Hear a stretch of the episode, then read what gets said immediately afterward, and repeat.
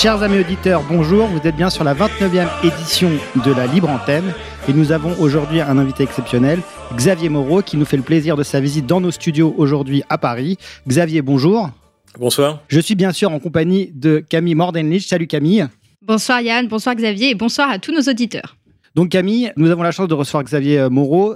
Oui, alors euh, je voulais replacer ça dans le contexte historique. On vit quand même des temps euh, relativement euh, prégnants où la Russie a officiellement décrété ce 30 septembre l'adhésion des territoires sécessionnistes du Donbass de Zaporozhye, Kherson, Lugansk et Donetsk. Elle s'impose sur la scène internationale en tant que leader du nouveau monde multipolaire en construction, faisant face à l'Occident qui ne cesse de vouloir l'affaiblir. Et pour en parler justement, et ben, comme tu l'as présenté Yann, nous recevons Xavier qui nous fait l'honneur de sa présence euh, à Paris. Euh, Xavier euh, Moreau, on ne vous présente plus, vous êtes éditorialiste, analyste politico-stratégique, fondateur de Stratpol, et on va en parler puisque votre chaîne YouTube a été supprimée il y a quelques jours, deux jours je crois. Samedi matin. Voilà. Euh, donc j'encourage tous nos auditeurs d'ailleurs à se reporter sur. Euh, vous avez une Odyssée, Odyssée, Rumble. Je pense que je vais faire YouTube aussi. Je vais aller sur plus de, voilà. de formats possibles. Voilà, exactement. Euh, vous vivez à Moscou et surtout vous revenez du Donbass où vous avez pu assister sur place au déroulement des référendums qui ont eu lieu entre le 23 et le 27 septembre, où le oui pour la réunification avec la Russie l'a massivement emporté, bien que les résultats soient évidemment non reconnus et non avenus pour l'Occident. Alors, il faut par ailleurs rappeler que ce ne sont pas les premiers euh, référendums tenus dans ces régions, puisqu'en 2014, dans les républiques populaires de Donetsk et de Lugansk, les populations avaient déjà exprimé leur volonté par le vote de rejoindre la Fédération de Russie. Alors, que pouvez-vous nous en dire sur ces derniers référendums qui se sont euh, tenus? Comment se sont organisés les votes? On a notamment vu la mise en place de bureaux de vote mobiles pour permettre à tous les habitants de participer, tout en limitant les rassemblements de population afin d'éviter les bombardements. Et qu'est-ce que euh, le rattachement de ces régions à la Russie va concrètement changer dans le conflit? Alors, euh, bah, ce qu'on peut dire, je, pense qu'il faut, euh, il faut diviser les, quatre régions en deux. Les deux premières régions, c'est la République populaire de Donetsk et de Lugansk. Donc eux, en fait, ils ont fait leur choix au lendemain du rattachement de la Crimée, donc c'était en avril 2014. Immédiatement après, et quand ils ont vu les lois qui tentaient d'être prises à Kiev après le coup d'État de Maïdan, ils ont décidé de faire, un, et donc notamment de persécution de la, la, la, langue russe, ils ont décidé de faire un référendum en espérant obtenir la même chose que la Crimée. Et ce référendum a eu lieu le 11 mai, donc c'est maintenant une fête d'ailleurs. Moi, j'étais invité depuis le mois de, depuis 2015. Je suis invité tous les tous les mois de mai pour les fêtes de mai. Le 9 mai, la victoire euh, de 45 et le 11 mai, euh, l'anniversaire des référendums. Et ce qu'ils espéraient lorsqu'ils ont organisé ces référendums, c'était subir le même sort que la Crimée, c'est-à-dire d'être euh, d'être attaché. Ça n'a pas été le cas pour euh, diverses raisons. On peut en parler. Le, le, la première raison, c'est que la Crimée était un territoire autonome au sein de l'Ukraine, donc il y avait un parlement euh, donc qui était sur 100 députés, il y avait 98 euh, députés qui étaient pouvaient être considérés comme pro-russes. Donc en fait, il y avait une légitimité d'une assemblée qui n'existait pas ni en, ni à Donetsk ni à Lugansk.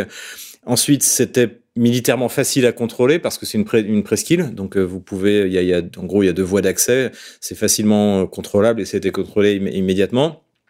Et la Russie était présente militairement à Sébastopol. Euh, selon un accord entre l'Ukraine et la, et, la, et la Russie. Et comme en plus l'Ukraine n'était plus, le pouvoir ukrainien n'était plus légitime, la Russie a dit dans ce cas, bah, nous, euh, voilà. Donc c'était, c'était assez. D'ailleurs, il y a, y, a, y a, eu euh, sur 22 000, il y a eu un rapport donc qui est organisé, qui a été fait par Kiev en 2016, donc par le président Poroshenko, par, dont le rapporteur était un certain Vinik, qui était député de Poroshenko, donc c'était pas un député pro-russe. Et il a dit que sur les 22 000 soldats ukrainiens présents en Ukraine, seulement 2 000 étaient rentrés en, en Ukraine. Donc 20 euh, 000 ont rejoint l'armée russe. Et euh, c'est ça, si vous voulez, ça explique aussi beaucoup de choses sur les événements militaires actuels. C'est-à-dire qu'en fait, euh, ni Washington ni Kiev n'ont jamais fait confiance en leur armée. Ça explique la multiplication des, de ces unités de représailles, pour, euh, qui sont une espèce d'unités d'arrêt, et la présence massive, surtout aujourd'hui, de mercenaires dans l'armée. Parce que Kiev ne fait pas confiance à son armée ni, ni à son peuple. Ça faut bien le comprendre. Et c'est des choses très importantes. donc, et malheureusement, donc ce, ce qui était possible en Crimée n'a pas été possible dans le Donbass donc parce que encore une fois ces territoires n'avaient pas de parlement euh, réellement euh, autonome comme c'était le cas en Crimée, parce que je pense que Vladimir Poutine ne voulait pas de ce qu'est réellement la guerre aujourd'hui, c'est-à-dire une guerre civile. C'est une guerre civile à l'intérieur du monde russe. Hein. C'est des Russes qui tuent des Russes, des Slaves qui tuent des Slaves, des chrétiens qui tuent des chrétiens.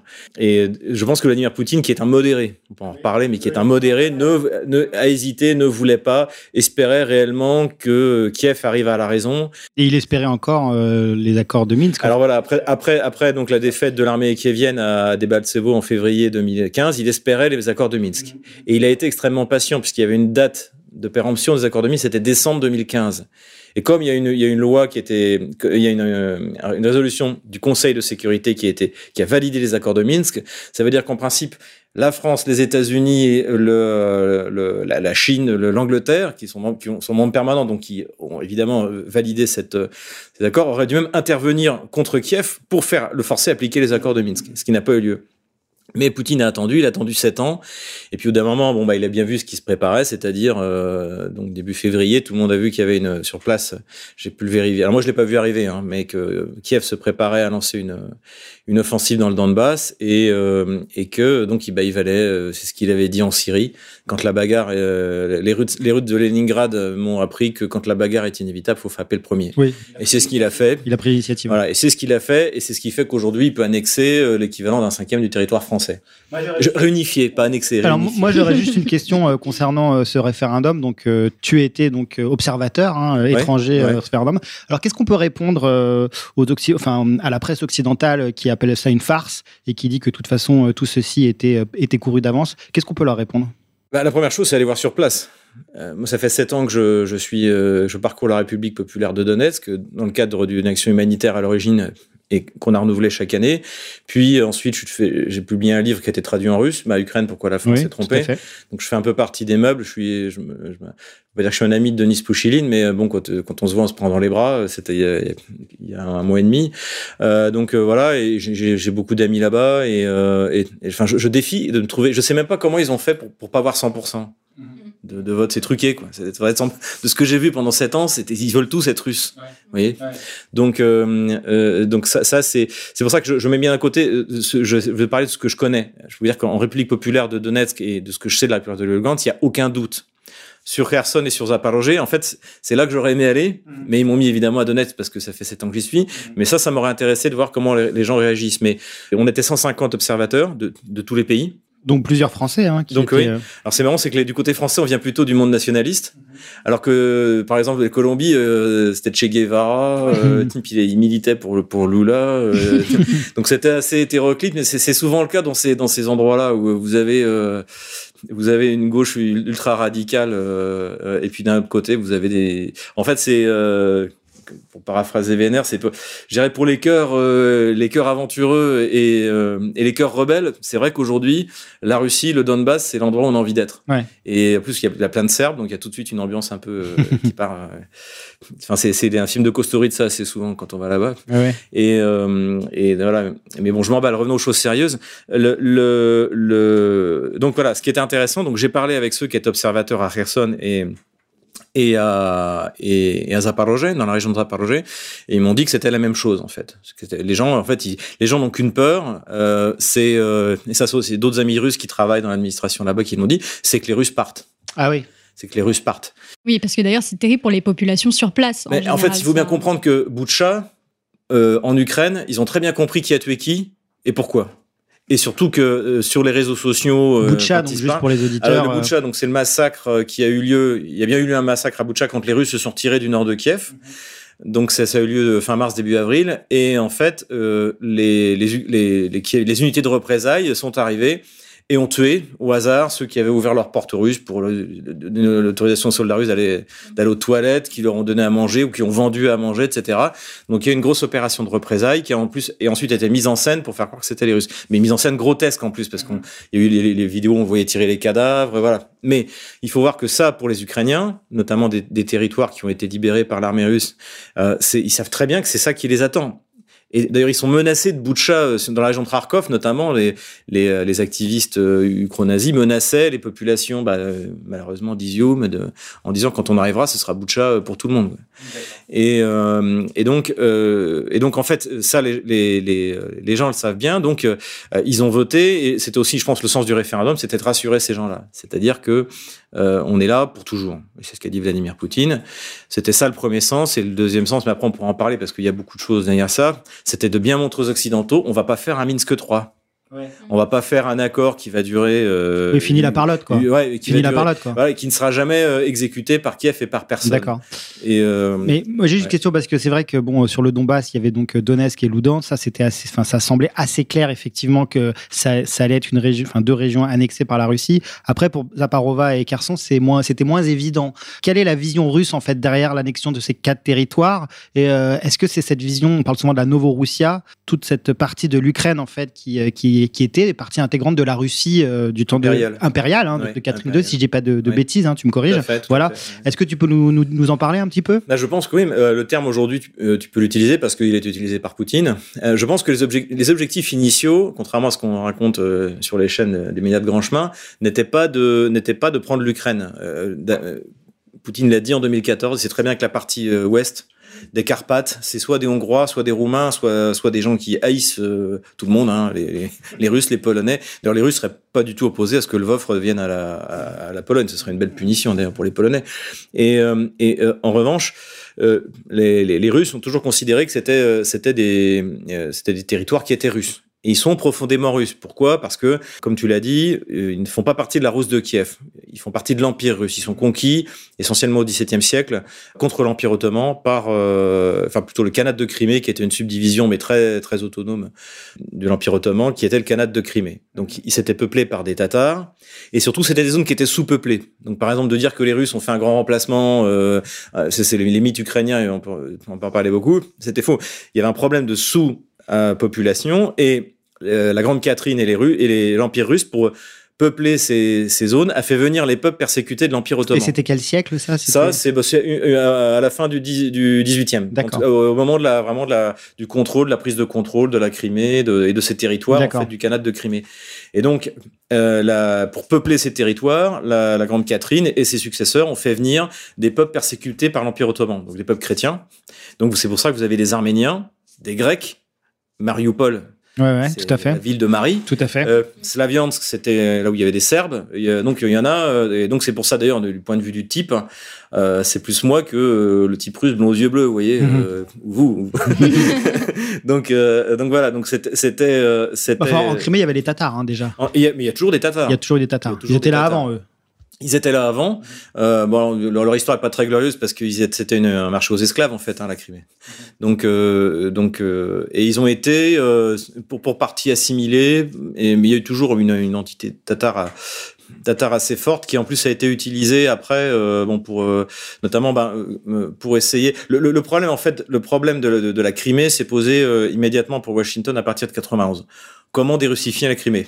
Quand vous avez un lieu stratégique 78% de la population qui est russe, 12% euh, qui est tatar, et le reste qui est ukrainien mais qui se considère comme russe. Mhm. Donc, euh, et ça, la, la, la solution, bah, ils ont ils ont fait comme d'habitude. Ils ont euh, essayé de développer, notamment un mouvement jeune tatar, qui est un mouvement islamiste, comme toujours. Hein, c'est ouais. ouais, ouais. sous le soleil, toujours les mêmes, les mêmes magouilles. Et là, qu'ils ont essayé, voilà, qu'ils ils ont essayé d'activer en, 19, en 2014. Mais le problème, c'est qu'en Russie aussi, il y a des tatars, et il y a le grand moufti qui est tatar et qui est arrivé et qui a dit calmez-vous, on est très heureux en Russie, euh, venez voir au Tatarstan. Euh, on est la plus grande synagogue, je crois, de, synagogue de, de c'est en Ukraine la plus grande synagogue, la plus grande mosquée, euh, je crois, d'Europe qui est à Moscou. Euh, on, est très bien traité. Donc euh, le, le, le, le tatar islamiste n'a n'a pas fonctionné. Et juste une question pour revenir à la Novorussia. Est-ce que est-ce que ça est-ce que ça poussait jusqu'en Moldavie avec en comprenant Odessa ou pas? Euh, alors oui, ben alors ça, il y a aussi un but stratégique. Euh, donc pour plus, Odessa a été fondée par la Grande Catherine et par le duc de Richelieu. Ah oui, donc c'était complètement euh, ah partie de la Novorussia. Euh, c'était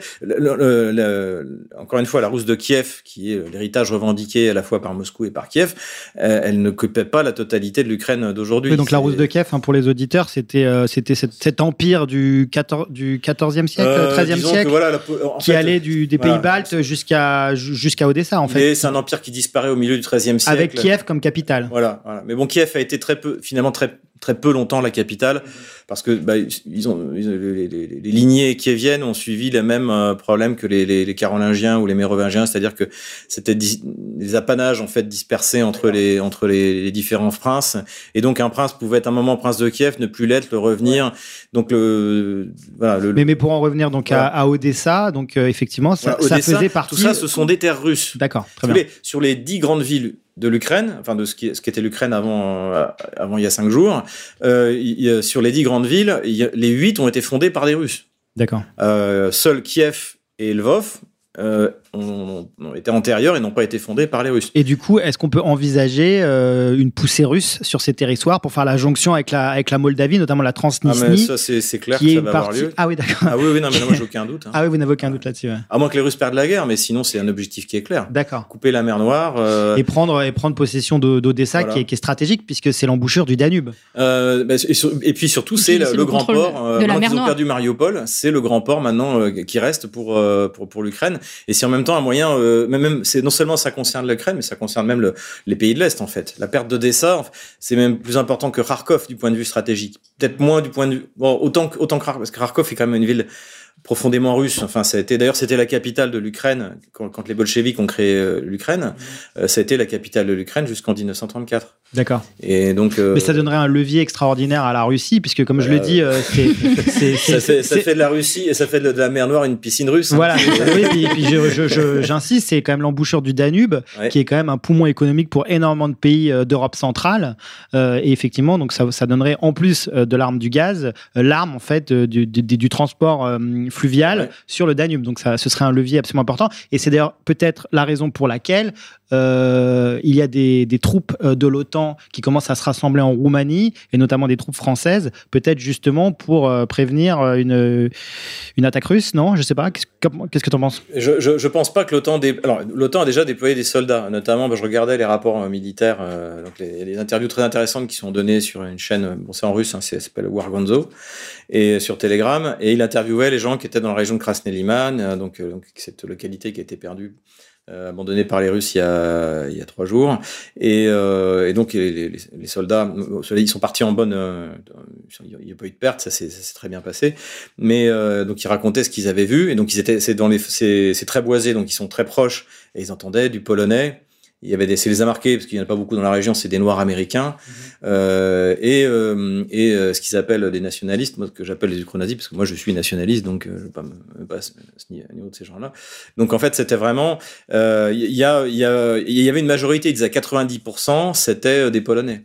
C'était vraiment des donc l'OTAN a déjà déployé. Via, des, via des mercenaires. Voilà des mercenaires. Ouais, ouais. après si vraiment l'OTAN veut faire la guerre à la Russie, il faut mobiliser. Et il faut mobiliser les pays où il y a des gens à mobiliser. Les pays baltes, euh, vont et pas aller bien loin. Hein. Donc ça veut dire la France, l'Allemagne et nous, euh, la Russie, on a déjà donné. Ouais, Chacun à son ouais. époque. Et donc la mobilisation, euh, là, Poutine l'a faite. Euh, il est en train de mobiliser. Donc euh, justement, on, on donc euh, on, a parlé de, ces référendums là dans ces quatre régions ukrainiennes. au moment où il y a quand même une poussée hein, de la de l'armée ukrainienne, aidée, on s'en doute, hein, par les milliards déversés par les États-Unis. Hein. J'invite les gens à, regarder. On peut trouver facilement sur Internet la liste des armes fournies par le Pentagone à l'Ukraine. C'est assez impressionnant.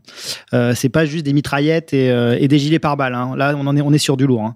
et donc il y a quand même une poussée. Et puis, on, se, on, imagine aussi qu'il y a une aide technologique américaine euh, notamment via les satellites pour repérer euh, les, les, Et on a quand même l'impression, hein, euh, mais bon, tu me diras si je me trompe, que les, les, Russes semblent, enfin, les Russes semblent quand même assez en difficulté en ce moment. Ça se notamment traduit par la, la, prise de certaines villes dans le nord, notamment Liman, qui est Iman, hein, si je dis pas de bêtises. Krasny Liman. Oui, Krasny Liman. Les, voilà. les, Ukrainiens ont retiré le rouge.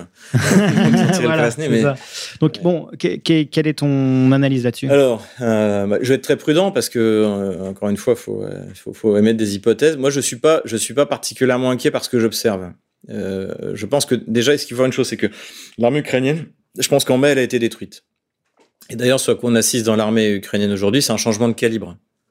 Euh, parce qu'en fait, les Russes ont détruit tous les dépôts de munitions, euh, toutes les armes hérité de l'Union soviétique. Ils ont vidé tout ce qui restait dans les pays de l'Est. Et maintenant, il faut, ils ont commencé à livrer des armes. Nous, on a livré des armes, pas beaucoup, mais mais c'est des calibres 155 mm quand les les, les obus russes sont à 152 mm. Donc, euh, c'est pour Kiev, c'est très compliqué. D'ailleurs, vous voyez, bah, là, je regardais les colonnes, les colonnes de, de, de chars ukrainiens qui avaient été détruits, euh, enfin de blindés ukrainiens qui avaient été détruits dans le sud et dans, et dans, et dans l'est. C'est, il y a de tout. Donc ça doit être ça doit être très très compliqué en matière de, de maintenance. Il n'y a pas de standardisation. Ouais. Donc ça c'est un problème qui va qui va ne faire que s'amplifier. Ce que je pense c'est que euh, les Russes ont compris il y a déjà euh, deux trois mois que la guerre changeait de nature et que eux, comme on les a poussés à aller plus loin, eh ben ils ont changé leurs objectifs. Donc leur objectif initial c'était pas de prendre l'Ukraine, c'était de prendre les morceaux du Donbass qui manquaient, c'est-à-dire en gros 30 000 mètres carrés. Euh, et je pense que Zelensky au début était d'accord. D'ailleurs, vous, trouvez, il était, il était, il, au bout de deux jours, il a dit bon, les Russes seront demain à Kiev, c'est terminé, etc. Ils ont envoyé au bout de quatre jours, c'est la première fois dans l'histoire des, des, conflits, ils ont envoyé au bout de quatre jours des gens négocier à Minsk, euh, qui c'était plutôt bien parti a priori, sauf que dans la délégation, une fois rentré, il y en a un qui s'est fait assassiner direct. Vous pouvez vérifier, c'est la formation ouverte. Donc un diplomate ukrainien qui un diplomate ukrainien qui est au retour. Donc ça, ça veut dire reprise en main par l'OTAN et par les et par les ultras. D'accord. Et donc euh, après toutes les, les, les, les, moments, les, toutes les négociations n'ont servi à rien. Kiev espérait gagner du temps en disant tant qu'on négocie, l'armée russe va s'arrêter. Mais évidemment, l'armée russe s'est pas arrêtée. Ce qui lui a permis de, bah, de conquérir ces, ces territoires-là euh, dont, dont, dont, on parle, dont on parle en ce moment. Donc euh, euh, quand la Russie a, conquis tous ces territoires dans le sud, le problème c'est que les gens, bah, ils se sont, euh, ils se sont, euh, ils étaient ravis. Et donc la question c'est qu'est-ce qu'on fait? Visiblement Kiev ne veut pas négocier, donc il faut complètement réorienter la campagne. Et, euh, donc je pense que la réorganisation de l'armée russe a commencé à partir du mois de mai-juin et que ils sont préparés parce que je pense qu'il y a une grosse planification et qui se préparaient petit à petit à changer le, le, le, le format de, de, de l'offensive. Et que là ils s'apprêtent à donc ils ont mobilisé ils s'apprêtent à repartir à l'offensive, c'est ce que je pense, et qu'en attendant, la mission qui est donnée à l'armée russe, c'est de détruire au maximum le plus de capacités de l'armée ukrainienne. Donc ils les laissent venir pour. Et euh... c'est ça qu'ils font. Et quand vous voyez, euh, et c'est pas que les rapports russes de destruction, euh, mais quand vous voyez même dans la presse américaine qui elle, je prends pas de gants, euh, des articles dans le New York Times, le Washington Post, le Wall Street Journal, euh, qui interviewent des soldats ukrainiens qui disent c'est la boucherie, c'est l'enfer, ils nous attendent, ils sont préparés. Euh, dans toute la région sud, je pense que les Russes ont privilégié la région sud parce que c'est là où il y avait le moins de profondeur. Donc euh, en fait, euh, il fallait, il fallait, il fallait, là ils ont mis une, une très forte densité de défense parce qu'ils avaient quand même des moyens limités. Pour l'instant, l'armée ukrainienne, il y, a, 200 000 hommes, je crois. On dit qu'il y a 200 000 hommes, mais pour l'instant, l'armée ukrainienne, elle, elle doit être à, à peut-être à 300 000, peut-être même, peut-être même plus. Donc ce qu'utilise l'armée ukrainienne, au-delà des nouveaux matériels qui, je vous dis, créent des complications parce qu'il n'y a pas de standardisation, problème de calibre, etc. L'armée ukrainienne utilise sa supériorité numérique. Et c'est comme ça qu'ils ont pu avancer très vite euh, dans cette zone que les Russes ont abandonné. Il n'y a pas eu de combat. Et là aussi, vous allez voir les, les, les interviews euh, des, des, chefs de guerre, euh, des chefs de, de, troupes sur place. Ils disent tout d'un coup, on a eu l'ordre de partir. Les camions sont arrivés. Et on n'était même pas encerclés. On n'avait pas vu un, un, Ukrainien. Ils sont partis. Mmh. Il y a aussi autre chose qui m'a mis la puce à l'oreille, c'est qu'il y avait le plus gros arsenal de réserve de munitions ukrainiens qui était à Balakleya, donc dans la zone initiale qu'ils ont pris. Et quand les Russes ont pris euh, l'arsenal de Balakleya, fin mars, début avril, ils ont fait un reportage, il y avait des, il y avait des munitions partout, etc. Et là, je me suis dit, euh, flûte, les, Ukrainiens ont repris l'arsenal, donc j'ai cherché. Je pense qu'ils allaient faire pareil. Et en fait, j'ai trouvé trois photos qui avaient été prises par l'unité qui est rentrée dans l'entrepôt, qui visiblement avait été vidée, complètement détruite, il n'y a plus rien. Donc, et ça, vous videz pas un entrepôt, un arsenal de la taille de Balakleya en trois jours sous les bombes. Donc ça veut dire que tout ça était planifié, que c'était pas une zone prioritaire. Et donc, et les Russes les ont laissés rentrer dans un, ce qui est un billard, et ont commencé à les détruire, à les détruire, à les détruire. Et même si vous regardez ce qui s'est passé à Krasny Liman, maintenant on y voit plus clair, et vous avez également les rapports qui tombent, y compris côté ukrainien, c'est été un carnage. Ah ouais. Depuis deux jours, Kiev essaie toujours de percer du côté de Kherson. C'est que les Ukrainiens payent très cher leur victoire. C'est un carnage, sauf qu'en plus à Kherson, ils n'y arrivent pas. Parce que là, les Russes ont la densité suffisante et euh, finalement, euh, je pense que ça les dérangeait pas trop de les voir arriver. Alors ça a été très dur parce que à Izium, euh, à Volchansk, euh, là à Krasny Liman, les gens, notamment à Krasny Liman, les gens ils ont voté le référendum ouais, à Krasny ouais, ouais, ouais, D'accord. Je sais même pas ce qui va arriver oui, à ces difficile, gens. Ouais, Mais bon, l'état-major a pris cette décision et surtout ce qui est intéressant, il n'a pas envoyé de réserve. Ils ont envoyé une réserve juste à la fin pour élargir le corridor, pour sortir les 6000 hommes qui étaient là. Qui sont sortis sans aucune perte. C'est le chef, j'ai écouté l'interview juste avant de venir de, de, de, de l'unité Bars 13. Ouais. C'est une unité de volontaires, de Cosaques, je crois, enfin quelque chose comme ça. Et il disait, tout d'un coup, on a eu l'ordre, vous retirez. Les camions sont arrivés, on est parti. Et après, l'enfer s'est abattu euh, sur la position. Ok. Donc ils ont détruit, ils détruisent. Et aujourd'hui encore, il y a une, ils ont ils ont voulu continuer vers, euh, en direction de, de, de l'est. Et là, c'était de nouveau un carnage. Oui, puis il y a l'hiver qui arrive, qui va, qui va changer la euh, nature des combats. pire- non, il y a pire que l'hiver. C'est la boue qui arrive. Oui, voilà. Ça, c'est les pluies Ouais, d'automne. ouais, ouais. Et ça, euh, je pense que toute offensive, euh, d'ici 15 jours, 3 semaines, ça va devenir vraiment, vraiment euh, compliqué. Et je pense que les Russes préparent la leur, à moins qu'ils préparent un truc spécial pour le 7 octobre, l'anniversaire de Poutine. euh, je pense qu'ils vont attendre que le sol, le, sel- le, le- le sol gèle. Euh, fin août, il y aura plus de feuillage dans les arbres. Donc l'aviation russe qui, euh, qui domine totalement le ciel va pouvoir faire des, des cartons. Et là, ils auront un moment un peu idéal pour, euh, pour faire, je pense, une grosse offensive. C'est pour ça, pour répondre à votre question enfin, euh, qu'ils ont fait venir la réserve. Ouais. C'est-à-dire occuper, euh, c'est une unité de forteresse qui vont euh, assurer la sécurité de la ligne de front et qui va leur donner à eux une masse de manœuvre de euh, 100 000, 150 000. euh, et ça peut faire très mal. Et du coup, on assiste à un durcissement de la stratégie euh, russe, dans la mesure où c'est vrai, ça traduit une certaine euh, tiédeur aussi euh, dans, dans la stratégie auparavant, qui précédait les défaites d'Izium, etc. Et là, du coup, on a, on a un renforcement des forces déployées sur place. Ah, du côté russe, oui, ça c'est ça c'est incontestable. Donc là, il- d'ailleurs, les, premières ré- réserves sont arrivées, donc on commençait à être formés en Russie, et là, ils ont, ils ont montré en fait, notamment l'accueil par les, populations de Lugansk de la réserve, de la réserve russe. Donc c'est des- ça, c'était un très, très joli coup de propagande parce que les, les soldats sont hyper émus et puis ils disent on avait su, on serait venu plus tôt, etc. Ça, donc, ils savaient, ça, ils savaient. Et là, ils vont finir, être- ils vont finir d'être formés sur les arrières et ils vont être mis en place. Et encore une fois, pour libérer de la capacité de manœuvre. Car l'armée russe est une armée qui manœuvre. Même le, le retrait de, l'I- de, l'Im- de Liman, c'est c'est une manœuvre qui, Bien sûr. a bien fonctionné. Il y a eu zéro. il y a- si vous voulez, vous vous souvenez de Mariupol Ils ont eu 3800 prisonniers, euh, les Ukrainiens. Oui. Euh, là, il y, en a- il y en a zéro. D'accord. C'est même eux, c'est même euh, les, les, trous- les, euh, au moment de le- des attaques sur Liman, c'est même les, Russes qui ont fait des prisonniers des, des unités trop avancées. Ouais. Donc, et euh, j'ai donc j'ai une question euh, pour toi donc euh, concernant justement euh, euh, l'enrôlement en fait de ces de ces nouvelles unités euh, sur le front le front donc c'est plus une opération spéciale hein. on va changer de nature hein. on rentre dans un vrai conflit puisqu'en plus maintenant ce c'est sont une guerre contre l'OTAN. parce qu'en plus maintenant ce sont des ce sont des territoires russes Oui. donc c'est une agression euh, contre la Russie donc effectivement là on, cl- clairement euh, clairement euh, d'un cran. hein. Euh, que- quelle est le, la question que j'allais te poser, c'est sur l'opinion publique russe, euh, quel est l'impact justement de cet enrôlement de la population? Parce qu'on entend tout et n'importe quoi, il y a énormément de propagande en Occident. On dit qu'il y a des gens qui quittent le pays de, de peur d'être enrôlés. Qu'en est-il réellement? C'est vrai qu'il y a des gens qui quittent le pays, mais des lâches, il y en a. C'est la bourgeoisie, contrat ouais, euh. euh, bien, bien que Enthoven ou Bernard et Lévy, euh, ils vont, si jamais la France est attaquée, ils vont pas être les premiers à prendre les armes. Mais elle est réelle, elle est massive euh, Non, elle est pas massive. D'accord. Elle est pas massive, elle est impressionnante parce que bah, quand vous avez 1000 hommes qui font la queue à la frontière, Ça fait des euh, images, quoi. Ça fait des Ça images. fait des images. Mais euh, la plupart du temps, ça se passe très bien. Les 300 000 hommes, ils y sont déjà. hein. Oui. Simplement, la Russie, elle n'a pas mobilisé. Surtout que là, il s'agit pas d'envoyer le contingent. Le contingent, il est déjà dans les casernes. Il s'agit, il s'agit des, des gens qui ont fini leur service militaire, euh, qui ont déjà dans la vie professionnelle. Et ça, la Russie l'a pas fait depuis euh, 1941. Donc, euh, donc forcément, il y a des couacs. euh, Il y a un type qui est convoqué, les Kudjat, où il a 65 ans. Ou, euh, mais euh, les Russes, la- l'administration russe a très rapidement réagi. Les mecs étaient incompétents ont été virés. Euh, le, le, le Krai de Khabarovsk, là, le député, le, le gouverneur a viré le, mec chargé, etc.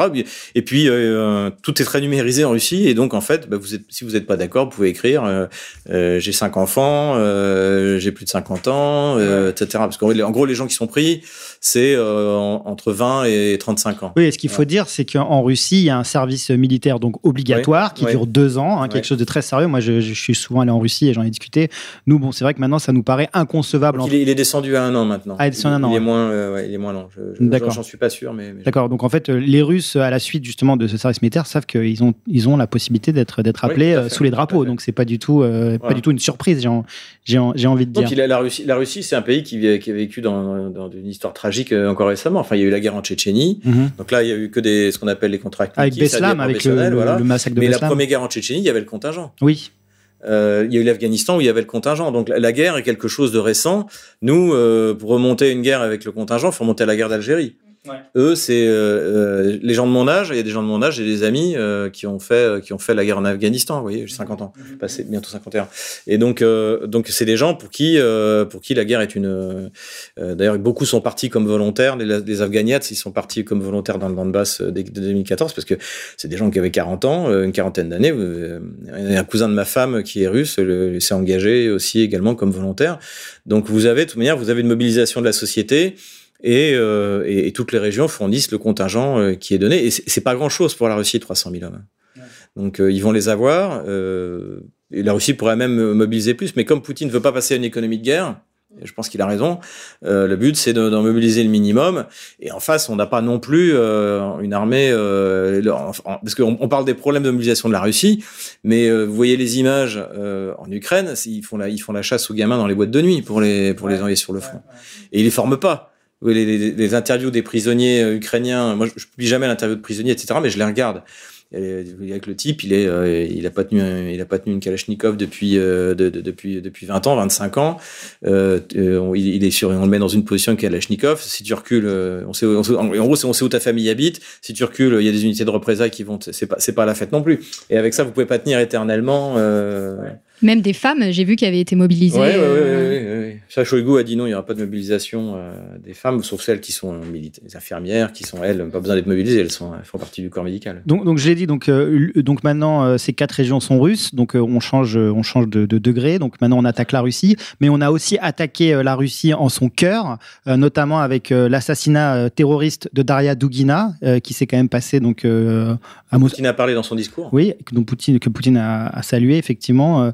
Euh, est-ce que ça, c'est un, facteur aussi qui joue pour euh, justement euh, motiver la, population russe justement à, prendre le taureau par les cornes avec cette situation ukrainienne qui peut devenir effectivement très dangereuse? Parce qu'on peut se retrouver avec effectivement des, des, opérations terroristes sur le territoire russe je pense, oui, ça a été, une mauvaise affaire. Je parlais d'Ukrainiens, mais bon, après ils sont revenus à aux sources du bandérisme. Hein. le bandérisme est avant tout un terrorisme. Donc ils sont venus à la source de ce qu'ils ont toujours été. Et, euh, et euh, surtout Daria Dugin. Contrairement à ce qu'on a dit, je pense pas que Dugin était la, était la cible. C'était parce que euh, Alexandre Dugin est pas très influent en Russie, contrairement à ce qu'on a tendance à croire. Mais sa fille, elle était. Elle était, ah c'est incroyable. C'était l'idole de la jeunesse. C'était vraiment, euh, elle était resplendissante. Moi, je l'avais croisée peu de temps avant. Elle avait tout pour devenir un symbole, vraiment. Ah ouais, vraiment.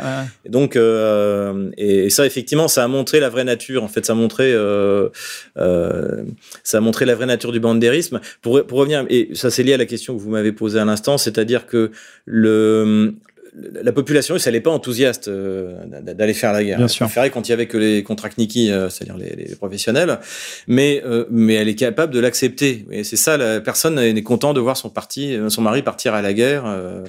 Euh, voilà, c'est pas, c'est, pas là, mais elle est capable de l'accepter et, elle va, et, elle va la faire, et elle va la faire bien. Il faut juste lui montrer pourquoi elle le fait. Donc il y a un vrai sentiment nationaliste en Moi, Russie. ma, euh. femme, elle est pas du tout politique, mais là, elle est passée en mode euh, grande guerre patriotique, et je peux vous dire que avec mes garçons, ça rigole pas.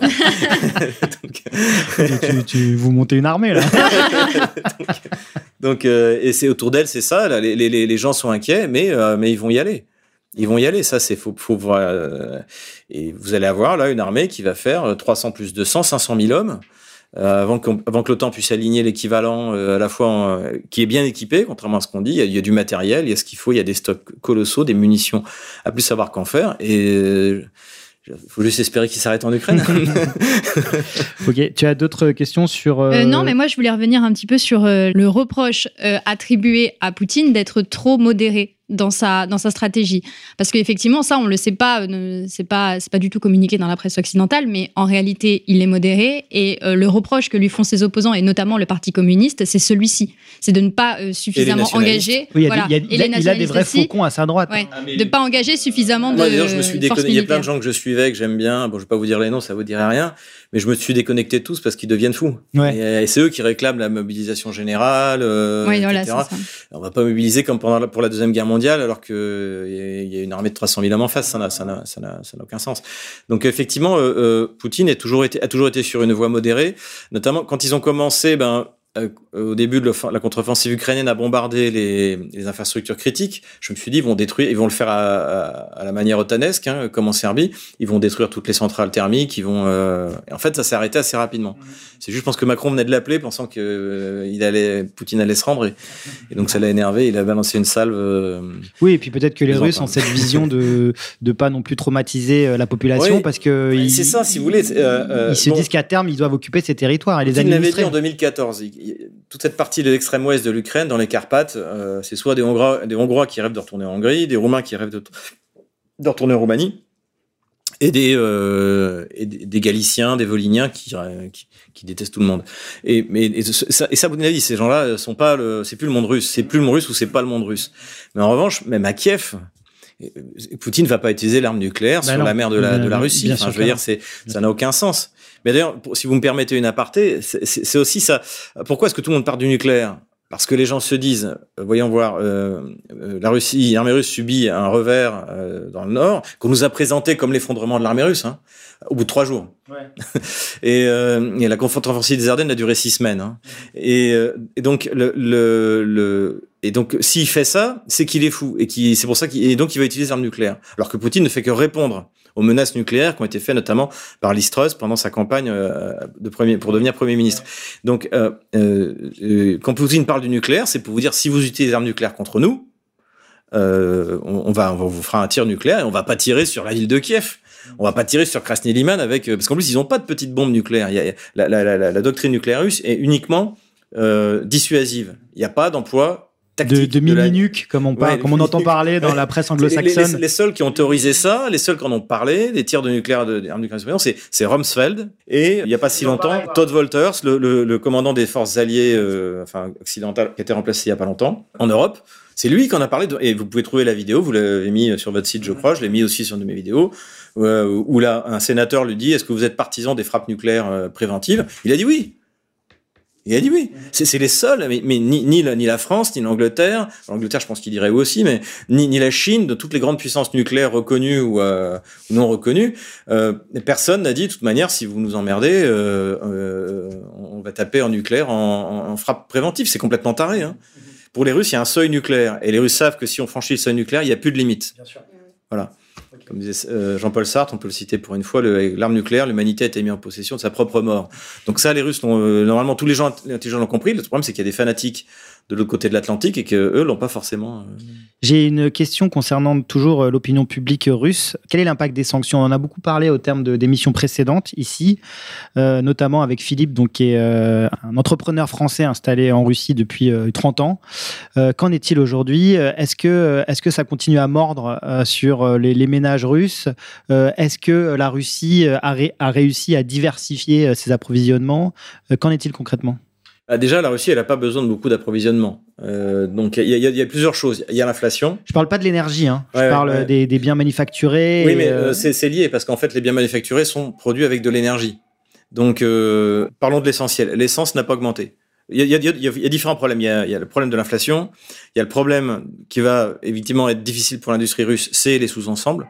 Parce que même quand vous avez des usines de voitures, ben, euh, c'était ben l'économie mondialisée, donc euh, vous aviez des partenaires que vous estimiez sérieux. Et notamment, il y a, il y a cet exemple de l'usine Renault euh, à Moscou, hein, qui, qui je, je, le sais, puisque je, je l'ai lu et j'en ai discuté avec des Russes, qui, qui connaît quand même des difficultés justement pour... pour parce qu'en fait, ce qu'il faut dire, c'est que c'est une usine qui a été vendue donc, par Renault au enfin, à un ensemble qui appartient plus ou moins au gouvernement. Non, là, en fait, il y a, Renault, il y a, trois, il y a, il y a trois, il y a trois usines Renault en Russie. Il y a, il y a, en fait, c'est Renault-Nissan. Il y a une usine Nissan en région, dans la région de Saint-Pétersbourg. Il y a l'usine, euh, l'immense usine d'Avtovaz, donc qui fabriquait les, qui fabrique toujours les Lada, euh, donc qui est la plus grande usine, je crois, au monde, hein, qui peut une capacité d'un million de voitures par an. Euh, donc là, qui était effectivement qui appartenait à Renault, qui est un de ses plus beaux investissements, un de ses plus grands investissements dans le monde entier. Et vous avez l'usine d'Aftoframos qui était à Moscou. Donc je crois qu'elle devait fermer de toute manière. Et est-ce qu'elles sont, elles sont à l'arrêt ou pas Non, alors d'après ce que je sais, Aftoframos a été cédé. Alors je, je donné, je sais pas. Euh, à... Je sais qu'il y a, je sais qu'il y a une option de, il y a oui. une option d'achat hein, au bout de sept ans. Malin quand même. Le PD de Renault l'a dit sur le PDG de Renault l'a dit sur une, sur BFM TV. Donc, Donc, c'est pas de un 7 ans, ils ont une option d'achat, de, rachat. de rachat. 6 ou 7 ans d'après ce que j'ai entendu. Euh, ça, c'est l'usine de Togliatti. À Soframo, je pense qu'ils y reviendront pas parce que c'est une usine en pleine ville. D'accord. Et que déjà, à l'époque où, euh, il y, a- il y a 20 ans, c'était assez critiqué. Pourquoi vous construisez une usine en ville? Pourquoi pas en banlieue, etc. Donc, et ça, ça c'est la mairie de Moscou qui a pris le contrôle. D'accord. Et qui va reproduire ce qu'elle produisait avant, c'est-à-dire des Moskvitch, donc qui, à mon avis, vont être des Renault euh, avec des, des sous-ensembles achetés en Chine euh, ou produits sur place. Ouais. Parce que c'est le défi aussi. Et c'est pour ça que vous avez notamment bah, le ministre de l'Industrie, euh, je crois que c'est Mantourov, qui lui est chargé de ce qu'on appelle l'import de la méchénier, et le remplacement des importations. Et le but, c'est de faire ce qu'ils vont réussir à faire sans problème, à mon avis, dans le domaine de l'aéronautique, euh, c'est de faire en sorte que, eh bien, on fabrique la totalité de la voiture en Russie. Et ceux qui vont tirer leur épingle du jeu, c'est les Chinois, notamment bah, le Sûr. groupe Aval, qui a une usine à Tula, et qui lui, euh, donc ils ont, ils ont investi 250 milliards de dollars dans une usine à Tula, et réinvesti 250 milliards pour, euh, pour faire venir euh, les sous-traitants. Donc la boîte de vitesse, les essuie-glaces, de, de, mettre- de, de tout localiser. Et aujourd'hui, le défi dans le domaine automobile, mais vous le retrouvez partout, c'est de, de, de pouvoir produire toutes les pièces de la voiture. Par exemple, l'usine de Togliatti dont vous parliez, euh, là, elle, elle se remet à produire des voitures qui auront une boîte manuelle. Parce que, euh, alors qu'en Russie, il y a très peu de boîtes manuelles, mais parce que ben, pour l'instant, ils peuvent faire que ça. Mais c'est pas grave, ce sera pas la mort. Donc, finalement, c'est une, oppor- une opportunité de, d'industrialisa- de réindustrialisation Voilà, de, la, la de- Russie, de elle, est la moyen- Russie, ouais. elle, est, elle est très très riche, elle est encore plus riche depuis grâce aux sanctions. Donc elle, est, elle a les moyens, mais oui, elle a les moyens euh, d'investir si jamais il y a, euh, elle arrive à, à, à investir, à choisir les, les bons acteurs économiques. Elle a les moyens d'investir et de, voilà, son seul problème, je l'ai dit souvent si vous suivez mes vidéos, c'est les semi-conducteurs. Mais ça, je pense que elle-même progresse. euh, et surtout la Chine. La Chine, visiblement. La Chine n'est pas loin de rattraper finalement la Corée et Taïwan. Ouais, je crois qu'ils ont 18 mois de retard sur, euh, sur les microprocesseurs. Euh, de toute les manière, plus les peuples d'élite, euh, on peut ne pas aimer les Anglais, mais le, c'est Charles Gave qui explique ça très bien. Le, le, le blocus continental de Napoléon euh, a, per- a permis à l'Angleterre de démarrer sa révolution industrielle 20 ans, 20 en 1830, quand nous et l'Allemagne l'avons démarré en 1850. Donc, euh, vous pouvez pas sanctionner un peuple d'élite, ça marche pas. Et, et euh, regardez les Iraniens. Aujourd'hui, les Russes, ils vont voir les Iraniens, comment les vous avez drones. fait. Pour les drones. Pas, pas- pas seulement les drones, mais comment vous avez fait pour les, les voitures, parce que finalement, les- l'économie Oui, parce qu'ils ont eu le même problème avec Peugeot euh, en, en Iran, effectivement. ouais. Bah ouais. Et au niveau donc des, des hydrocarbures, donc on a vu euh, le- les actes de sabotage hein, des, Nord- des, des, des pipelines Nord Stream 1 et Nord Stream 2. Donc là aussi, on monte clairement d'un cran. Là, Ça, c'est clair. là, là, c'est du terrorisme. Là, c'est du terrorisme d'État. euh, Et surtout, Poutine a désigné euh, le coupable dans son discours. Oui, Dans son discours, il l'a dit. Il a dit les anglo-saxons ont fait sauter le, le gazoduc. Ouais. Donc là, c'est quand même, c'est, euh, le discours est, est très schmittien. hein, Ouais, ouais, de. Carl. Schmitt. euh, si vous voulez désigner l'ennemi, c'est Satan et les, les- et les anglo-saxons. Et, donc, et donc là encore, euh, formidable inversion accusatoire euh, des anglo-saxons qui, euh, sur BFM TV, essayaient de nous faire croire que les Russes se seraient auto-sabotés. Bah, comme Alors- ils, alors qu'ils bombardaient sur la Voilà, centrale voilà. nucléaire. Alors, alors qu'ils avaient simplement le- le- l'opportunité de couper le robinet, non, il faut qu'ils se fassent sauter leur propre Ah, mais pipeline. surtout que là, ils viennent de dire, bon, on devrait pouvoir réparer. Parce qu'heureusement, la partie qui est- n'est pas très profonde.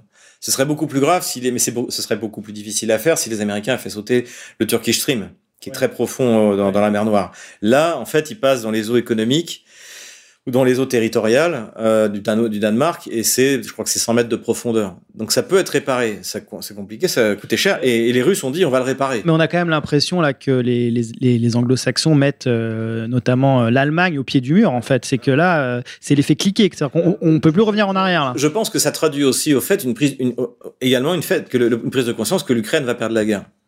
Et donc en fait, les Américains essaient de gagner tout ce qu'ils peuvent.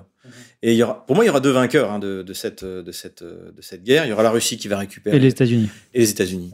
Ça, je vraiment euh, et le, le nom de la farce, ce sera l'Allemagne et par conséquent, comme c'est le moteur économique de l'Europe, l'Union européenne.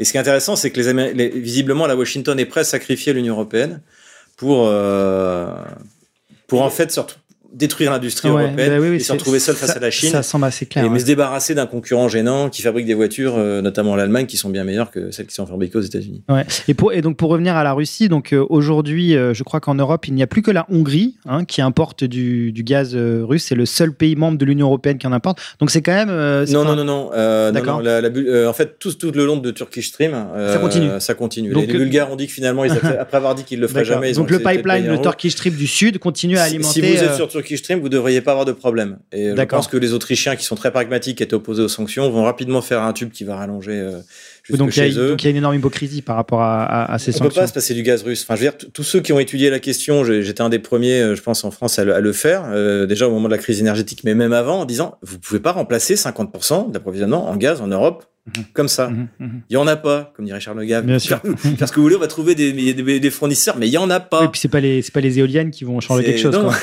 Non, les éoliennes font du ga- gaz pour les faire tourner quasiment.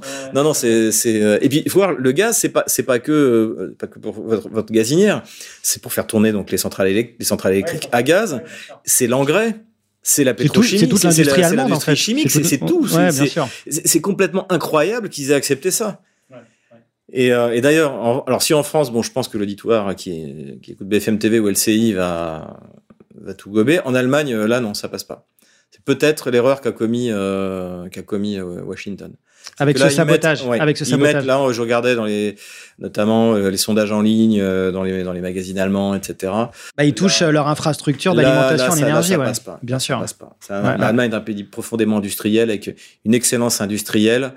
Euh, ils savent très bien de, de, de, de- de quoi ils vivent et ce qui les fait vivre. Et, euh, et là, c'est peut-être peut-être que Washington est allé trop loin. Parce qu'il se dit, mais j'ai pas de confirmation. J'ai lu ça un peu dans la presse enfin dans le- sur les blogs, notamment euh, Pepe Escobar, Tom Longo, vous savez, Ouais, ouais, tout- ouais. toute cette, tous ces blogs un peu anglo-saxons, un peu critiques de l'Empire, où il y a souvent des informations très intéressantes, qui dit qu'effectivement il y avait des pourparlers entre entre l'Allemagne et la Russie justement pour un redémarrage du, du Nord, du Nord Stream. Et donc là, là clairement, il y a plus de, il y a plus de retour en arrière.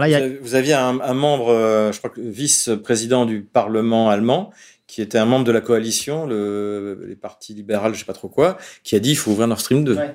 Donc il y avait, ça commençait à monter. Vous avez euh, à la fois Die Linke, donc l'extrême gauche allemande, pas pas des gauchistes, hein, l'extrême gauche euh, sérieuse. sérieuse. Alors il y a une partie gauchiste dedans, mais par exemple il y a un des observateurs Gauche du venait de quoi. venait de Die- venait de Die Linke. Ben, c'était exactement ça. Moi j'étais observateur, il y avait un Allemand euh, de, de Die Linke, j'en ai croisé plusieurs dans le Donbass depuis 7 ans, c'est des gens... Et puis vous avez surtout euh, l'alternative für Deutschland, donc là les nationalistes, et eux ils ont carrément dit, euh, c'est... euh, Et en plus, il y a, Donc il y, a, il y a un consensus Ouais. qui commence à émerger euh, sur Oui, les oui, deux je extrêmes de l'échiquier politique. Ils sont peut-être allés trop loin, parce qu'ils mettent en porte-à-faux, tout le monde sait que c'est les Américains, et Scholz ne le dit pas. C'est vrai que Scholz est très silencieux. Ah bah hein, là, il, il dit pas que c'est les Russes. Ouais. Déjà, c'est énorme. Il, il dit pas que c'est les Russes. Normalement, il y, aura un consensus. Euh, J'ai vu que le général Yakovlev l'a dit immédiatement. Je Pourquoi est-ce qu'il ferait Et surtout, si les Russes font péter un gazoduc, ils vont faire péter le gazoduc ukrainien. Parce qu'aujourd'hui, paradoxalement, donc vous avez euh, vous avez euh, cinq gazoducs qui vont vers euh, vers l'Europe. Donc vous aviez Nord Stream 1 sauté, Nord Stream 2 sauté. Euh, Yamal Europa qui passe par la Pologne, qui fait du reverse parce que les Polonais achètent en fait toujours du gaz russe, mais qui vient de l'Allemagne par Nord Stream 1. D'accord. Donc en plus, euh, euh, là, ils vont, eux aussi vont, vont, vont être touchés. Et vous avez, et vous avez le, le Druzhba, Amitié, le gazoduc, le vieux gazoduc qui passe par la Pologne, par la, par la, par l'Ukraine, qui lui n'a pas été touché. D'accord. Est-ce que vous croyez que si les Russes voulaient forcer les gens à acheter du gaz par Nord Stream 1 et Nord Stream 2, ils n'auraient pas commencé direct par taper sur le gazoduc euh, ou le fermer? Ou le fermer Oui, mais moi j'avais une question peut-être euh, un peu plus idéologique, mais question ou remarque d'ailleurs, mais c'était pour revenir sur euh, le discours quand même tonitruant de Vladimir Poutine euh, ce 30 septembre. Il a quand même acté l'effondrement de l'hégémonie occidentale et s'est clairement imposé en défenseur des valeurs traditionnelles contre l'idéologie progressiste, déconstructiviste de l'Occident. Et c'était hum, c'était simplement pour rappeler que on n'est pas dans une guerre expansionniste. Hein. Je pense pas que la Russie euh, manque de territoire, mais qu'on est réellement dans une guerre civilisationnelle. Et euh, Vladimir Poutine l'a euh, réaffirmé à cette occasion. Et si vous voulez, la, Russie fait la guerre là où il y a des Russes à protéger. Et elle veut les protéger des ukro-nazis et elle veut les protéger de ça également. Et donc, effectivement, c'est un affrontement civilisationnel. Là, les territoires qui ont été libérés par l'armée russe, il n'y aura jamais de gay pride. Voilà. Et euh, euh, ju- juste au moment de la contre-offensive de, de, de la région de Kharkov, à Kharkov, il y a eu la semaine LGBT. Et donc, si vous voulez, oui, c'est un affrontement euh, de civilisation. Mais dans la bouche de Poutine, c'est pas nouveau. Vous prenez dans ses discours à Valdaï, notamment à un moment, il avait parlé qu'il y avait un parti, je crois, en Scandinave, ou un parti pédophile, pro-pédophile. Il avait déjà parlé du, du côté satanique des, de- des élites occidentales. Et là, simplement, il nous a fait un, le- sur, les, sur l'impérialisme américain, c'est son discours de Munich. La première fois, c'est 2007, le discours de Munich. Simplement, et là, il, nous a, il nous a tout mis dans le même discours, et c'est dense. Hein. Donc, euh, c'est, je l'ai écouté trois fois. Hein. c'est pour en saisir la substantifique moelle, mais en soi, dans la bouche de Vladimir Poutine, et surtout, ce qui est très important, et ça qu'on avait souligné aussi, euh, les, les, les, gens qui sont qui, qui, qui réfléchissent avec moi, ou euh, c'est qu'il veut pas de retour à l'URSS, justement parce que il est là pour protéger le peuple russe et à Kherson, à Zaporozhye, à Donetsk, à Lugansk, à Kharkov et à Odessa, ce sont des Russes. Mm. Ce sont des Russes qui veulent parler russe, qui veulent que leurs enfants parlent russe, et, euh, et voilà, c'est aussi pour pourquoi est-ce qu'ils ont voté parce qu'en fait depuis en plus ils sont radicalisés euh, au fur et à mesure de depuis Maïdan et euh, ils ont plus le droit. De, euh, vous allez dans une administration, vous parlez en russe, vous, vous avez une amende. Euh, les enfants n'ont pas le droit d'apprendre le russe, ouais. etc. Il y a vraiment une persécution. Et, et, et, et à ce titre-là, parce que moi ce week-end j'étais donc en Lituanie et j'ai été particulièrement choqué de voir comment étaient traités les Russes. j'ai vraiment limite envie de dire que c'est des sous-hommes, alors qu'il y a quand même une très forte communauté euh, russe euh, en, en, Lituanie et dans tous les, dans tous les pays baltes. Ma question, c'est est-ce que à terme, on pourrait envisager une avancée russe euh, sur ces territoires-là? Euh, en fait, à la place des pays baltes, je baisserais d'un ton. Ah, finalement, non mais finalement, finalement, si, si on si on a, enfin si on suit la logique de Vladimir Poutine en Ukraine, elle s'applique totalement dans les pays baltes. Euh, écoutez, l'armée ukrainienne, en dehors de l'armée russe, était la plus puissante d'Europe. Bon, elle n'avait pas d'aviation, donc euh, très peu. Donc, euh, mais en soi, euh, une fois que les Russes auront vaincu l'armée russe, il est clair que ni la France, ni l'Angleterre, ni Washington n'utiliseront d'armes nucléaires euh, si la Russie décide d'envahir le, le, sud des pays baltes, mm -hmm. là où il y a la, oui. la plupart, notamment oui, en Lettonie. Ça, en Lettonie, c'est la région du, il y a quatre régions. Euh, la, la, région du Lac-Galais, c'est une région russe qui sont frontalières avec si la Biélorussie. Si les Russes décident de, se faire un corridor jusqu'à Kaliningrad, qui les en empêchera? Oui, et puis il y, y, a Kaliningrad aussi, effectivement. Ouais. Ça, Donc il y, y, a quand même pas mal de, enfin il y a quand même pas mal de similitudes avec la situation ah bah moi, je, ukrainienne. Je, à la, à la, quand les Russes auront vaincu l'armée ukrainienne et, je, et ils, les, ils, la, ils la vaincront, je sais pas quand, comment et exactement, mais ils la vaincront. À la place des pays baltes, je baisserai d'un ton. Ouais, parce que moi, j'ai donc dans les rues de, de, Vilnius, il y a des drapeaux ukrainiens absolument partout. C'est incroyable. Le niveau de propagande euh, que j'ai vu là-bas, c'est incroyable. Ce qui est drôle, c'est que demi, depuis 2014, il y a beaucoup d'émigrants, euh, de migrants ukrainiens dans les Pays-Baltes et en Pologne et les populations locales se plaignent parce que tout le monde parle russe. parce que l'ukrainien, c'est une langue que vous parlez quand vous êtes contraint. C'est ça aussi qui fait peur, aux, notamment aux, aux, minori- aux unités aux Azov et quand même. Ça va être si vous n'êtes pas obligé de parler ukrainien, bah vous parlez la langue de la langue normale, la langue littéraire, scientifique, etc., etc. Mmh. Mais une fois que vous avez quitté l'Ukraine, vous avez, en Pologne, il n'y a pas de langue contre le russe. Mmh. Et donc les gens, ils se mettent à parler russe. Moi, je vois très bien qu'il y a des immigrés ukrainiens ici euh, à Paris. Ils parlent tous russe. Ouais, ouais. Ouais, c'est vrai qu'en Seine-Saint-Denis, on. Ils parlent russe, j'en ai jamais entendu. Quand on voit un blanc en Seine-Saint-Denis, souvent c'est un Ukrainien. c'est pas un Français, non, mais c'est vrai, euh, j'ai travaillé en Seine-Saint-Denis et il y en a, ouais, effectivement. Oui, très bien. C'est pas les premières persécutions de la langue russe. Les premières, c'était sous, euh, c'était sous Staline de 1921 à euh, 1932. Euh, donc il y a une persécution, une persécution de la, de la, langue russe parce que Staline croyait au principe des nationalités, etc., qu'il était très russophobe. Euh, et, et, euh, et, et, mais dès que c'est dès que l'obligation de parler ukrainien a arrêté, il n'y a pas eu d'obligation de parler russe, contrairement à ce que à ce que à ce qu'on dit les à ce qu'on dit les. Ça s'est fait les, naturellement. Les, ça s'est fait. Les gens, c'est bon, on n'est plus obligé de parler cette langue de de Pekno, et ben parce que c'est un patois. Hein, ouais. et ben et ben on va reparler russe. Oui, c'est un dialecte. Et surtout, oui, si oui. vous étiez ukrainien et que vous vouliez faire carrière dans les hautes instances du Parti communiste, bah vous vouliez parler à Moscou. Et c'est ça aussi le problème d'ailleurs de l'Ukraine aujourd'hui. C'est que la médiocrité des élites, des élites est due aussi au fait que les meilleurs partaient à Moscou. -hmm. Et euh, par exemple, euh, Khrushchev, bon, n'était pas ukrainien, mais il, était de la frontière. Il se sentait plus ou moins ukrainien. Sa deuxième femme était ukrainienne. Tchernenko, comme son nom l'indique, c'était un, il avait aussi traîné ses guêtres dans la région, mais c'était un Ukrainien de, la, de, de Sibérie. Finalement, euh, qui, qui, était, qui était russe, il n'y a pas eu, il y a pas eu beaucoup de Russes hein, qui ont été secrétaires généraux du Parti communiste. Mmh. Et, euh, c'est et Brejnev. Brejnev, il est de, il est de l'est de l'Ukraine. C'est le plus long règne, euh, donc il n'y a pas eu de persécution des Ukrainiens. Mais en revanche, si vous, avez, si vous vouliez aller euh, diriger l'empire, et je pense que c'est ça au fond qui fait mal aux, aux Kieviens, c'est qu'à la limite ils sont pas contre l'URSS et la Russie, mais si c'était eux la capitale. Et donc ça fait un, ça fait des, des provinciaux complexés, si vous voulez, pour, pour être un peu méchant. Il y a eu, je ne sais pas si, euh, si tu as vu, il y a eu des, des, vidéos qui ont été tournées en France, notamment euh, devant la Tour Eiffel et devant la Bonne Mère à Marseille, de, de jeunes euh, patriotes, de nationalistes français avec un magnifique t-shirt Poutine vite, disponible sur contreculture.com. dont euh, on te- on t'a fait cadeau d'ailleurs aujourd'hui. Et je salue la section Île-de-France euh, qui est avec nous aujourd'hui. Ouais, ouais. Euh, quel conseil tu donnerais justement euh, à ces militants euh, français qui voient vraiment euh, dans Poutine un espoir Et euh, Camille parlait très justement d'une guerre de civilisation. Donc toute cette jeunesse dont, on fait partie, qui en a marre de, ce- de ce tsunami LGBT qu'on subit, que ce soit à la télévision, dans les, dans les publicités, vraiment, c'est, c'est- c'est- ça devient vraiment très dur à supporter.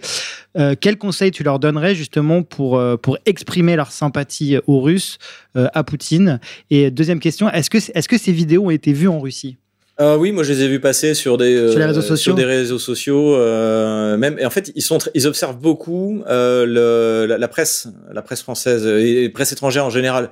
Et par exemple, j'ai été surpris. De, ils ont cité une intervenante de BFM TV qui expliquait que le rouble numérique allait permettre à la Russie de, de sortir du, de, de pas être, de pas être touché par la, le blocage du SWIFT. Donc euh, ils, ils suivent énormément et notamment ils ont des, ils ont des, il y a des, des fils d'infos qui font le recensement des commentaires dans la presse. Par exemple, oui, les, les commentateurs du Figaro euh, sont pas d'accord avec le Figaro, euh, etc. Donc toutes ces choses-là, tout ce qui est fait là, ça, ça, ça finira sur les réseaux, euh, sur les chaînes Telegram russes, sur les réseaux sociaux, sur les. euh, et puis euh, ça me permet moi d'en parler parce que je, suis- je suis quand même assez invité assez régulièrement euh, sur les, les, grandes, les grandes émissions russes. Euh, et donc ça me permet d'en parler, de dire bah vous savez les Français sont pas hostiles, faut pas mélanger les élites et, les, et la population. euh, et surtout ceux qui s'intéressent, en fait, parce qu'on le voit bien, ceux qui s'intéressent réellement à la question, euh, bah, ils sont plutôt pro-russes. En revanche, bon, bah, la masse, hein, euh, c'était le Covid-19, euh, maintenant c'est l'Ukraine, euh, ce sera Taïwan, ensuite le Covid-22, euh, la grippe du singe, je veux dire, c'est... on peut, quand même, on peut quand même reconnaître ça à Poutine, c'est d'avoir mis fin à la pandémie Ah du bah là, Covid-19. euh, Ouais. on, peut, dire, je- on peut quand même le remercier. Je, je- Qu'on l'aime les- ou qu'on l'aime pas. je regardais les informations russes euh, euh, sur euh, sur comme ça. et puis il y avait des déclarations bah, d'une personne que j'avais d'ailleurs attaquée, la responsable de je ne sais plus comment elle s'appelle, euh, Mizoulina, non pas Mizoulina, je sais plus, peu importe. Euh, donc qui expliquait oui, la Russie vient de sortir triomphalement de la nouvelle vague de Covid 19. Je savais même pas qu'on était on avait une nouvelle vague. et voilà. Et non, c'était tout le monde s'en moque. D'accord. Bon, bah alors continuons. Et puis, donc, ces, ces messages sont vus par les, par les Russes et euh, tant mieux. Même, j'allais dire, même plus que dans nos médias à nous. Puisque euh, plus, il n'y a plus du tout aucune pluralité de voix ou quoi que ce soit, avec euh, la suppression euh, et la censure des, des chaînes russes. Euh, voilà. Et en plus, euh, la vôtre, hein, Stratpol, maintenant, euh, en dehors de Telegram, euh, il n'y a plus rien qui filtre dans les médias Telegram, On français. avait contact. euh, faut, faut, faut aller sur les plateformes. euh, Faut aller sur- arrêter d'être alternatives. En fait, faut arrêter d'être paresseux. Et euh, donc, euh, c'est vrai que YouTube c'est confortable. C'était confortable pour moi aussi. J'avais 185 000 abonnés. Bon ben au travail. Hein. On part à zéro. On part à- Alors je pars pas à zéro parce que j'avais déjà un peu prévu. Oui, le coup. t'avais prévu le coup. ouais. Donc j'ai une trente- j'ai 30 000 abonnés sur euh, sur Odyssey, 15 17 000 sur euh, sur Rumble, 50 000 sur Telegram. Mais maintenant bon bah euh, faut que mais, euh, là j'étais j'étais chez mes parents, j'étais à la sortie de la messe, et j'étais reconnu et il vient me voir et il me dit euh, il me dit ah c'est bien ce que vous faites. Je dis vous avez vu la chaîne YouTube et faut vous mettre sur Telegram comme ça vous manquerez rien. Telegram, alors là, c'était personne. euh, et euh, donc euh, voilà, c'est aussi aux jeunes d'expliquer à leurs parents, euh, faut aller là-dessus, faut, faut, euh, En même temps, ça va nous obliger à être, à être bons. Merci. Comme disait un de mes amis, euh, Quentin, euh, que je salue à Moscou, c'est des sanctions de boomer. Et c'est vrai. Imaginez que le, le Swift, qui est un vieux truc qui était mis en place dans les 70, euh, à l'heure- du Bitcoin, des, des- des transferts instantanés euh, euh, ou nous empêcher de communiquer à l'heure d'Internet, ou s'imaginer qu'ils pourront contrôler Internet, c'est faut vraiment être, euh, c'est un Bruno Le Maire, quoi. C'est Ouais. Ouais, exactement. bon, Xavier Moreau, euh, merci beaucoup. Merci, merci, Merci beaucoup. beaucoup oui. d'être venu euh, nous voir. Merci pour pour euh, toute cette analyse, ces éclaircissements. Et euh, bah, je pense que tu rentres bientôt à Moscou. Euh, oui, là, j'ai quelques, quelques petites choses à faire. Je n'ai pas essayé d'échapper à la mobilisation. Euh, je tiens à le dire parce que j'ai vu que ça circulait. euh, j'ai fait l'aller-retour. J'y retourne le plus tôt possible, mais des, des, j'ai des démarches administratives qui, qui sont contraignantes, mais j'y retourne le plus tôt possible. Et j'ai mon, mon accréditation pour euh, de reporter de guerre dans le Donbass, donc je vais aller faire un tour, je pense. Tu vas y retourner. Fin Ah, octobre, euh, début novembre, maintenant je pourrais même aller. euh, Bon, bah, je pense que tu feras des vidéos sur euh, tes chaînes euh, Odyssey et Rumble. Ok, merci beaucoup Xavier. Et écoute, euh, à très bien, à très vite, Bientôt. j'espère. Salut. Merci.